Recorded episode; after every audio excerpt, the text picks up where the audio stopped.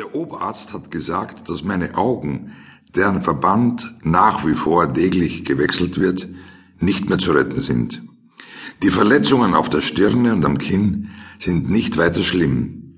Angefangen hat es, für mich zumindest, mit der Feuerwehrübung vor nicht ganz zwei Wochen, die noch kurz vor Allerheiligen stattgefunden hat, weil es schon überall nach Schnee gerochen hat. Der Beertaler Hof ist damals für die Feuerwehrübung ausgewählt worden. Jetzt glaube ich mich erinnern zu können, dass der Nöstlinger das Beertaler Haus vorgeschlagen hat.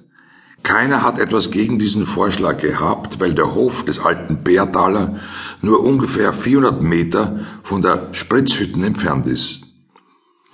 Das neue Feuerwehrhaus ist jetzt schon das zehnte Jahr im Bau. Der Bürgermeister Seeböd, der den ersten Spatenstich erledigt hat, liegt seit drei Jahren auf dem Friedhof.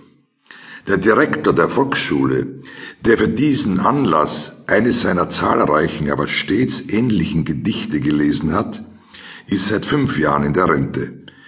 In dem Gedicht ist die Landesregierung in jedem Refrain gelobt worden, weil ein Vertreter der Landesregierung anwesend und ein Zuschuss zum Bau in Aussicht war.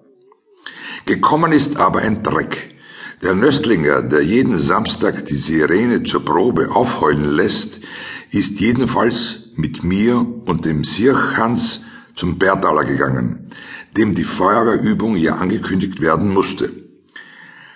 Aufgeregt hat sich der Bertaler nicht, weil sein Hof sowieso vor 13 Jahren zum letzten Mal dran war.